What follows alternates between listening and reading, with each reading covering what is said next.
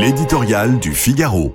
Ça s'en va et ça revient par Vincent Trémollet de Villers. La réforme des retraites, c'est comme l'horizon. Plus on s'en approche, plus elle s'éloigne, elle s'en va et elle revient, puis elle repart encore. Elle apparaît en 2018 avec des ambitions systémiques avant d'être emportée par le mouvement des Gilets jaunes. On retrouve un an plus tard la retraite universelle à point cathédrale technocratique dont même les concepteurs auront du mal à expliquer clairement le fonctionnement. Le 29 février 2020, un samedi après-midi, Édouard Philippe déclenche l'article 49.3 pour faire adopter la réforme par l'Assemblée. Et 15 jours plus tard, la France se claque mur pour le premier confinement. La politique est remise à une date ultérieure et avec elle toutes les réformes.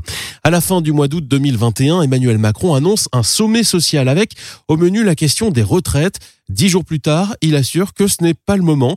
On retrouve la réforme débarrassée de ses ambitions universelles durant la campagne avec une mesure phare, la retraite à 65 ans.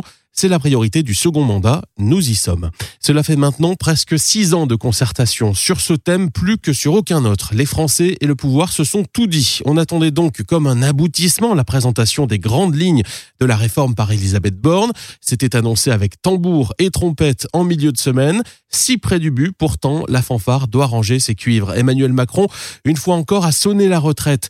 Les motifs invoqués ou supposés laissent songeur. Élection d'Éric Ciotti à la tête des Républicains, de Marine Tondelier à la tête des Verts, but de Giroud de la tête aussi euh, contre l'Angleterre. Euh, ce n'est qu'un report technique, assure-t-on à l'Elysée.